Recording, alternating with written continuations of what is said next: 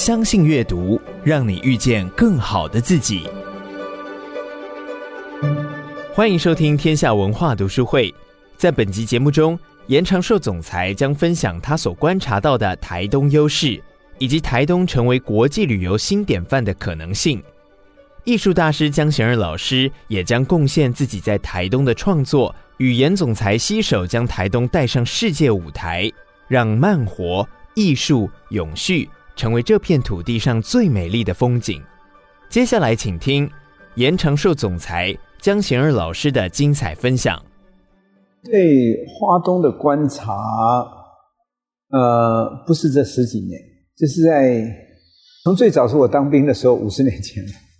那么，所以一直到现在呢，我一路都从当兵的时候在那边，然后到后来。啊，走到全世界，看到世界的改变。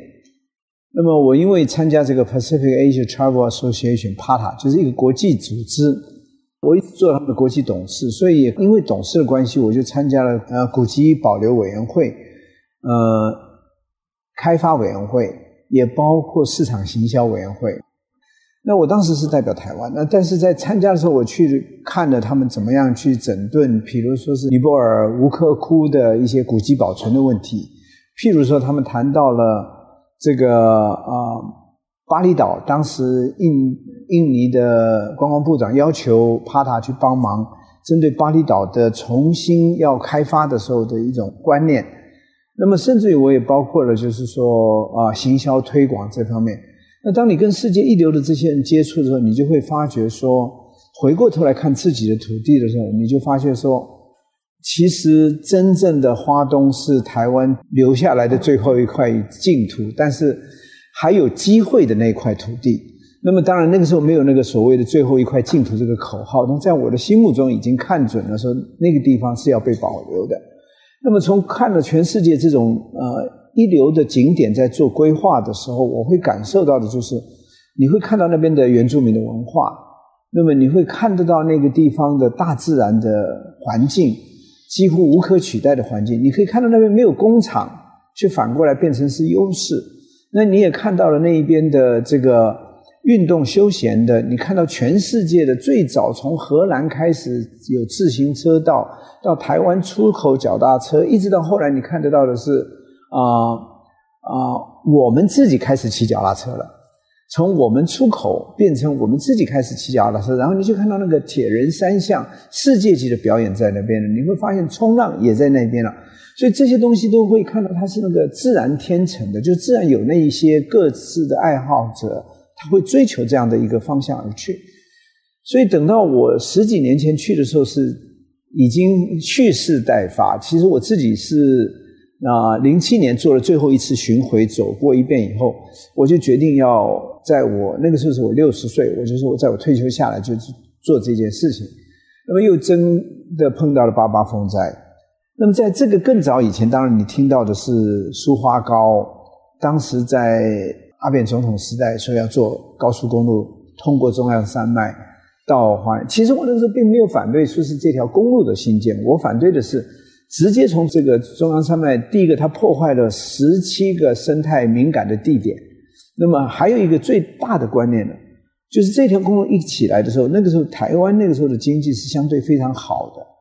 那么这一起来以后，一定是一大堆的投资者马上就会过来，把花东的土地全部都买下来。那用他们的想象去开发，那这个时候我是觉得危险的，因为我们这方面的教育是不足的。这方面观念还没有准备好，我们还是一个相对暴发户的那种心态。那么，所以那个时候我阻挡的不是一条公路，而是一种观念的改变。所幸的这件事情就因此这样拖下来了。那么到最后那个苏花改是局部的那个，也是过了好几好久以后。那么在这个空档时间呢，我认为跳进去的时候，正好是我进去的时间，又加上八八风灾，大家看到的是这个人。不未必能够胜天啊。那么，呃，基金会进去了以后，其实我们是先从双滨，先包括观光局的那个光点计划，我当时是计划的总召集人，也包括铁花村，包括池上，都是在那个时间同时形成的。那么，铁花村跟池上呢，当然就由台湾好基金会，来标。那虽然我当时是这个光点计划的总召集人，但是我基本上的看到一个整个的规划的蓝图。那么为了证明我这个方向是对的，因为八八风灾以后呢，那个麦肯锡，因为八八风灾以前正好是汶川大地震，所以汶川大地震的时候，麦肯锡就做了一件事情，就是我们他们用公益的方法去啊汶川去观察怎么样去规划那个地方的永续。那他因为看到台湾的八八风灾以后呢，他们就说他们也愿意做同样的这件事情。那个时候跟政府接洽呢，都好像。找不到头绪，那么最后他们找到我，那我说如果这样，你就帮我再确定我原来的观察是否正确。那麦肯锡就用了大批的国际的专家人才飞到台东来，花东走过一圈，然后他们最后做了一个计划，就是印证我的想象是正确的，就是说这不是一个适合所谓 mega tourism，就是大量观光客来的地方，这边是一个应该是漫游永续的生活的地方，而且大自然应该是。尽量把它保持住，因为他们看尽了全世界的这种观光发展，当然是有更多的了解。所以一方面是我的学习到观察，第二个就是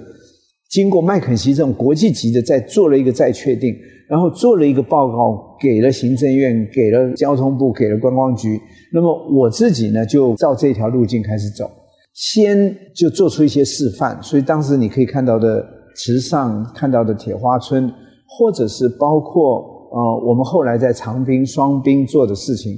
其实就是慢慢的一步一步的去先把在地的文化把它推起来，也包括比西里岸。那么，呃，走向国际化哪些事？这个时候就回到了江贤二老师，跟江老师啊很早就认识了，可是到了花东才把我们近距离的拉近了。那我突然发现说，哇，他居然也同一个时段来到了台东，而且呢，他在那边。默默的在耕耘，你永远看到那个小小的房子，但是大大的画室作品，他的那个气势，都几乎是台湾没有办法找到第二个这样子的一个大师。所以我就觉得，我就立刻想到我在世界各地旅行的时候，你看到的米霍、皮卡索这些出名的人，他们生长的地方，他们作画的地方，都变成国际级的景点。那我认为江老师从台湾的角度，他有那个国际的高度。那么一个走遍世界的人，那个能够有这样的心，那我就说，如果江老师，我当时先是带着人去观光，去看他的地点参观，然后看到一个新的一个地方的文明，看到跟大自然共处的一种态度。那么当然后来就变成江老师也受到呃这个我们互相都有一种默契，就认为说，如果在有生之年能够为华东做一件事情的话，那或者那个美术馆将会是让更国际的人。更文明的人，更懂得文化的人，可以为他而专门而来的地方。那么也因为这个样子，那个角度上，我觉得台湾必须走向国际化，江贤二艺术园区变成花东很重要的一个指标性的一个 destinations 一个目的地。那么另外同时，我也觉得说要让它国际化，我们必须要有教育。所以我就从啊、这个星云大师原来的学校我接管下来，然后把它变成走向了国际。那么也培养一些国际的人才。那么同样的情形，我看到的是，那个每一年的十一月到四月，这台湾的观光旅游的淡季，却是冲浪的旺季。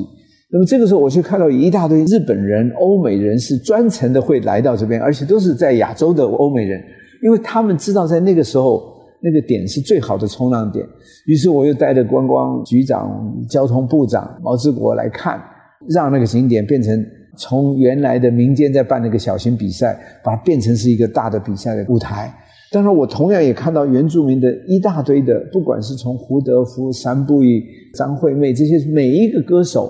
你就看到他们充满了天赋。拉黑子那个雕塑的拉菲、海蒂这些一大堆的人才。那么，甚至于我看到铁人三项那个，包括活水湖那个旁边就是海岸公路台十一线，然后再旁边就是这个森林公园。马拉松就在森林公园跑就好了，没有任何的交通阻碍。公路上就是那个自行车的铁人三项最棒的地点。活水湖是一点一公里长的那个所谓的那个游泳的最棒的一个基地。所以这个时候你就会发现说，连德国的全世界的这个喜欢这种运动的这种专业的这种 CEO，他们都谈到说，台湾是他们看到最棒的一个景点，是这样三个地方紧连在一起的。可以做铁人三项比赛的。所以这个时候，自然的我就觉得说，希望吸引政府把这个目光注视到这个地方。同样的情形，你看得到的台东的糖厂，台东糖厂里面，您知道台湾现在台北我们讲到的华山，可是没有一个像这样子的一个地方，就是一个要再创生的地方。现在已经有这么多艺术家在里面，有布拉瑞扬在那边住了七年，有这个回响乐团在那边住在那边，有人声合唱团住在那一边，阿水工作坊啊在那边，有代表南回的低代当，还有或者是那个展示的空间，也有这个谢胜华，就是已经有这么多的艺术家已经群聚在那边了。可是目前台糖扮演的还是个房东的角色。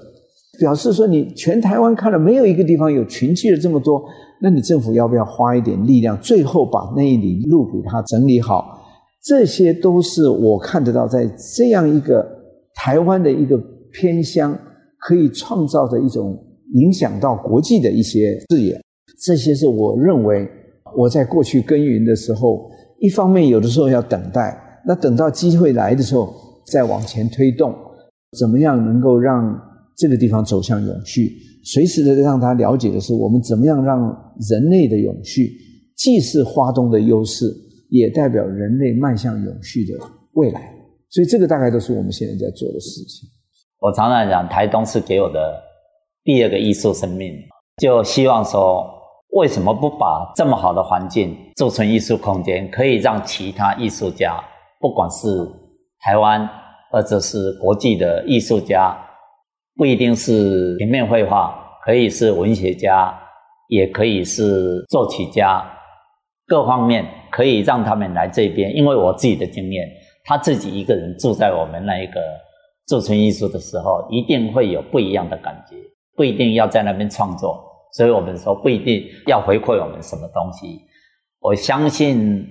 住一两个礼拜、两三个礼拜以后，一个人受到大环境，何况我们台东。有很深根蒂固的文化，已经这么久了。当时决定这一次的这个台东做的这个展览，也包括局部的园区的开放，我认为就是应该在这个时间点，因为其实是在跟时间赛跑。更重要一点就是，昨天我还跟江老师在谈到，我说其实他常常开玩笑，我说我是他的经纪人，那个经纪人就是要定一个目标。今年江老师八十岁，但是他现在的那个创意哦。非常丰富，从技巧以外的，超过许多任何一个年纪轻的人的艺术，全世界来讲，可以反映出来的看到事物的情形。那么这次真的是被我看中了，就是说这次的疫情，江老师做了作品，我看到有医生写信给他，就是他看到那个会流眼泪。江老师是用的是一张非常非常简单的一个很大片的一个塑胶布。他在上面做出来的一个作品，那但是他用那个局部的作为一个给大家看的那个样子，他就会感动。那这个你你无法去描述在那个时候的心情。那么另外这次的俄乌战争，加上这个正好工程在进行的时候，老师做出了几个作品，你看不到彩色的了，你甚至于看到了又回到那个黑灰的那个状况了，又看到了人类作为一个艺术家。多么不希望这个世界又走向了这种彼此仇恨的环境，那但是它也同时反映了那个战争造成的一些破坏，那些被敲碎的水泥被他拿起来作为作品了，结果那个原来在做建筑的清水模的板模的木板充满了水泥的痕迹的，变成他在上面作画了。那么这个时候你就会看到了另外一个艺术家。就经过这么多年了以后，累积的那个能量，真的就爆发出来了。他除了看到自然的环境，刚才讲到台东的这，当他对他现实看到的这个世界的变化的时候，他又有另外的一种表现。这一点我觉得，呃，要等你们真的看到他这一次的发表，才会感受得到。但是我已经感受得到，看到他的作品的时候，有那种非常强烈的那种感觉。这一次展览的。一个是 COVID-19 的，因为这几年，所以我常常讲，一个艺术家还是要从做人开始。艺术家其实让人家感动的东西，不是你这身作品的外表，或者是你的技巧，完全没有关系。但是那些是很重要。但是最重要还是你要每天去生活，因为艺术家就是人开始的，人免不了跟呃你每天在生活跟这个世界上发生的事情。这两三年来，其实我为了这一个个展，而且延期在新建嘛，哈，一个是 COVID-19 影响每一个人，不只是我，只是因为我用艺术把它表现出来。另外一个就是战争，战争刚开始是当然是俄乌战争开始，但是回想人类的历史，真的不是只有这几年是这样，几百年就是这个样子。所以一个艺术家，他是用他的艺术品来表达他心里面想的，他想讲的话。这个我想还是最重要。有很多常常去受完，很多年轻朋友问我说：“怎么样？”老师，你怎么样可以变成一个好的艺术家？我觉得这是一条很长的路，最重要还是从人开始。那你还是要受得了，你要走很远的路。这种话听起来对一个年轻艺术家听起来当然很听不下去了。我年轻的时候也听不了这种。我想，我到巴黎去，我三年就要变成毕加索，就要变成什么样子？但是的确，经过了四五十年，的确是没错。要活得够久。活得够久，艺术家跟建筑师是真的是老年人的置业了。那这一点我蛮幸运的，活得够久了。我希望可以再继续创作个几年。这真的要有运气，你可以活得这么长。如果我是五年前结束了，或者是到台东以前就结束了，那一定是很不精彩。其实我有一点贪心，所以我自己做了很多自不量力的事情。嗯，比如说，其实我原来成立基金会是叫台东的公益平台文化基金会，我们是用两百万成立的，但是我们现在累积的能量是很大，因为我不对外公开募款，就是一些企业家几十年积累的朋友跟信赖，然后大家参与跟他们的基金会，说我也是他们的基金会的董事啊什么，然后大家一起来做，那我等于是代表他们，因为他们企业家比较会赚钱，那但是我。比较会管理，或者比较了解这个状况。那么，我是一个文化基金会哦。可是后来我发现，开始我们在比西里岸啊什么啦，带小朋友啦，把朱宗庆带去表演啊什么啦，让他们训练啊，都做得很好，甚至到了国家音乐厅表演。但是我突然发现，这些孩子，你不可能靠一根柱子让他站起来。你就会发现，说他的生活、他的教育、他的其他的背景，让他没有办法变成一个完整的一个有自信的人。那么，所以我就觉得要从教育开始，于是我就决定要做学校。可当我在做教育的时候，我才发现说，哇，这不是偏向的问题，是全台湾的问题，是全世界的问题。就像我刚刚讲的，科技快速在成长的时候，于是我那个时候就觉得啊，应该要有教育必须改变。唯一的办法就是说，试着去影响家长。后来我就开始去接学校，接学校以后，我发现全世界有这个可汗学院、Khan Academy 英文的，你都可以上面学数学什么，就可以快速的照自己的能力学。没有台湾的，结果就开始方兴洲就加入进来去做戏骨回来的，他就帮我做这一块，就变成军医教育平台。那后来我发现新的老师要被重新训练。因为训练老师的老师还在用旧的观念，于是我就必须要教新的老师怎么做。于是全国的初任老师的训练，每一年都两三千个人，今年好像有六千个人。那我们就在幕后在做。那这个都是跟台东没有关系的事情，但是你知道说跟台湾有关，跟人类有关。那如果说教育没有办法配合未来的方向，我始终认为说像现在这个状况，如果科技。再进步下去，年轻人已经无法驾驭。不要说年轻人，你只要上捷运就看，每一个人都在看手机嘛。那这个是大人到小孩都是一样，所以这种状况是千倍于过去的威胁。但是我们教育却没有办法改变。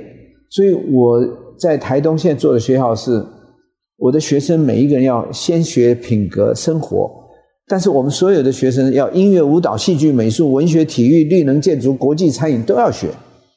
也就是说，我要他不要偏食，那这个才是我觉得教育应该坚持。所以我强调，先学会做人的品格。那当第二个阶段就是要学懂得生活嘛。所以刚刚讲的这些都是生活的能力，最后才讲做事。因为做事你谁都不知道将来会做什么，但是我最起码可以协助你走过这些以后，再探索我适合做什么事情。你可以是技术的，可以是学术的，可以是艺术的。可是你即使是学艺术，你也要有技术的能力，也要有学术的能力。你即使是学这个动手的技术的，你做匠，你做厨匠，到厨师，到厨艺达人。这三个境界，我不必说明，你就知道它就是非常不一样。很多人就停在匠，